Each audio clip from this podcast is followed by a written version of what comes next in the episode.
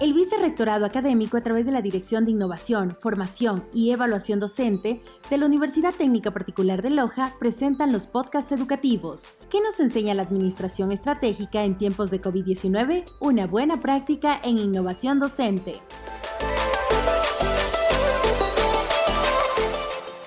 Bienvenidos al programa ¿Qué nos enseña la Administración Estratégica en tiempos de COVID? Les saluda Erika Galvez Arevalo, vivo en la ciudad de Macara, provincia de Loja, estudiante del noveno semestre de la carrera de Finanzas de la Universidad Técnica Particular de Loja. El día de hoy tenemos la oportunidad de entrevistar a la ingeniera Mercedes Castillo, gerente de la Cooperativa de Ahorro y Crédito Copimec de Macara.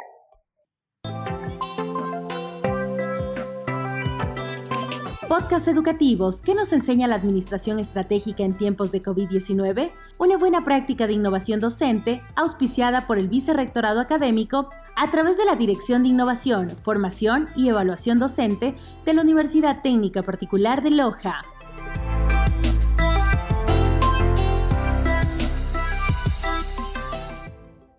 Cuéntenos por qué y cómo usted se involucró en la organización que representa.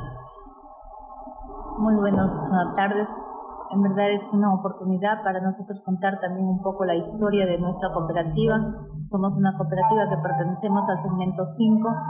En realidad, eh, desde hace mucho tiempo atrás se vino constituyendo una pequeña caja de ahorro y crédito en vista de la necesidad de muchas personas, sobre todo en el género femenino, que eran las mujeres madres comunitarias de los centros infantiles, anteriormente guarderías, los que eran los de menos posibilidades de acceder a crédito. Con ellos formamos una caja de ahorro por un lapso de unos seis años, ocho años.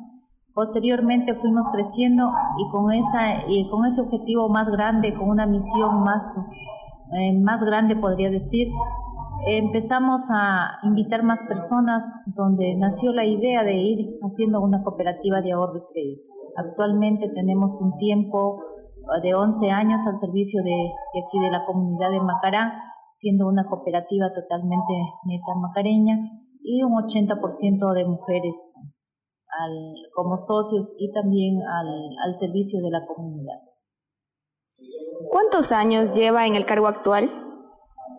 Como había mencionado anteriormente, nosotros fuimos los iniciadores, pues desde el inicio eh, fui eh, representando como la caja de ahorro y crédito de administradora. Posteriormente, desde ahí fui nombrada por el, ese actual consejo directivo como gerente. Hasta la actualidad me sigo manteniendo aproximadamente 11 años en el cargo.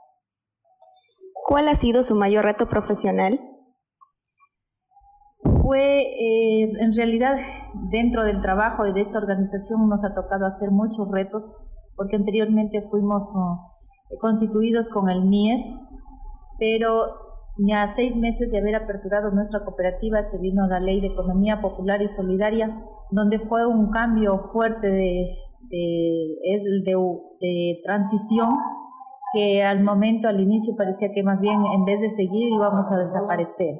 Pero gracias a Dios esa normativa eh, la ley mismo eh, nos ha ayudado más bien a organizarnos y a seguir creciendo y a seguir trabajando. Es por ello que ahora estamos todavía en la actualidad y seguimos para, para mucho tiempo. Esperamos con, con la bendición de Dios pues seguir, seguir avanzando. En el contexto empresarial, sobre la base de la experiencia de la organización que usted representa, ¿ha visto cambios positivos en la sociedad en los últimos cinco años?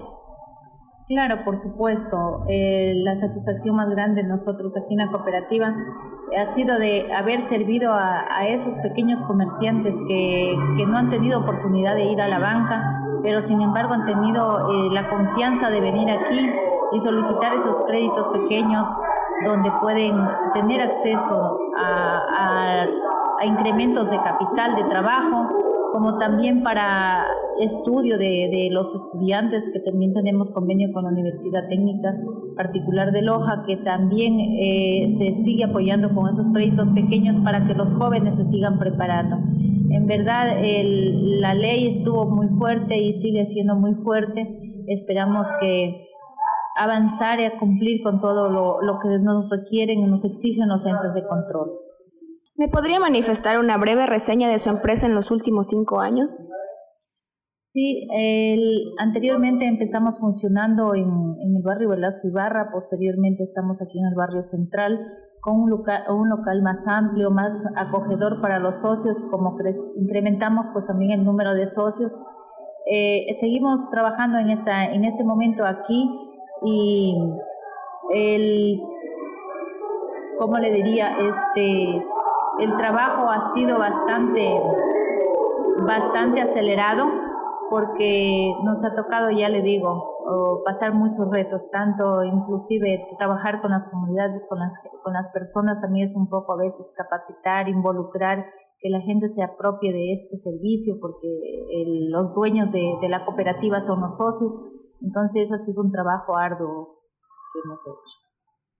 En el proceso de diseño y ejecución de la estrategia, ¿Cómo aplicaría su empresa la administración estratégica en la nueva normalidad? Por ejemplo, algún cambio en su misión, visión, estrategia, su objetivo.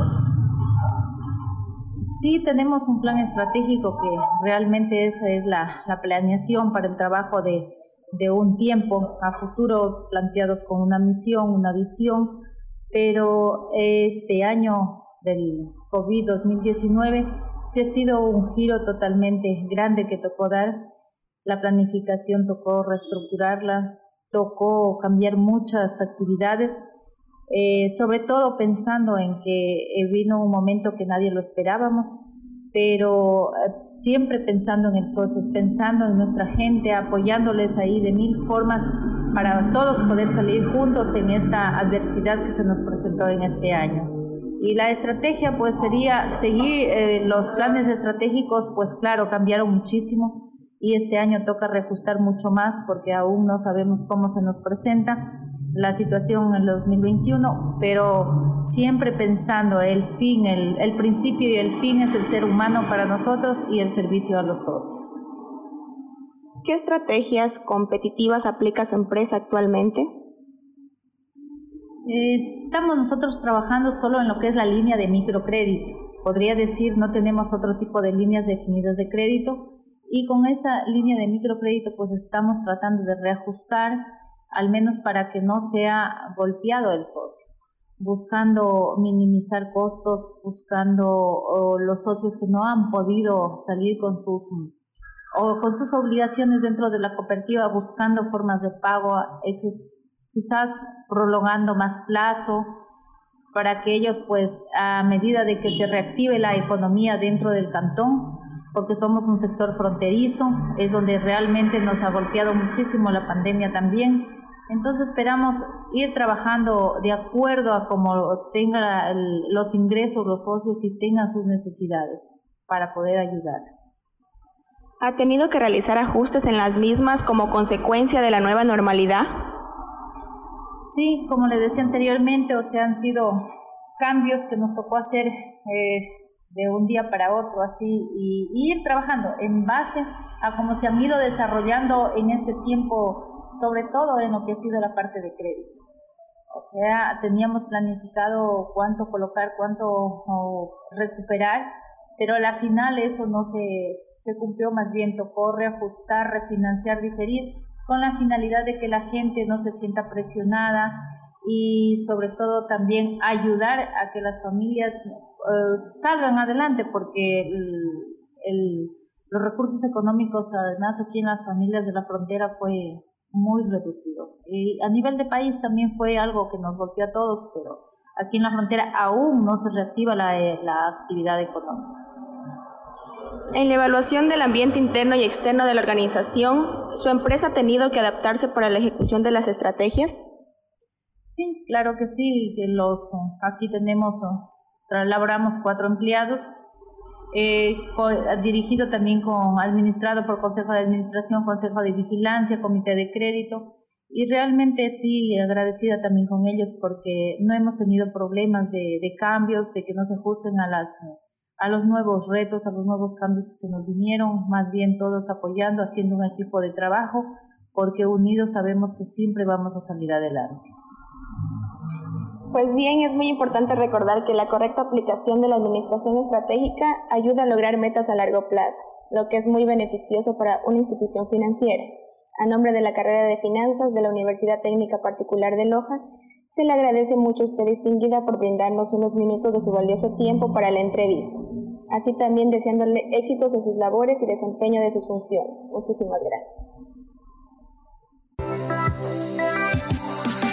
La Universidad Técnica Particular de Loja, las áreas administrativa, sociohumanística y las asignaturas de Administración Estratégica y Semiótica presentaron los podcasts ¿Qué nos enseña la Administración Estratégica en tiempos de COVID-19?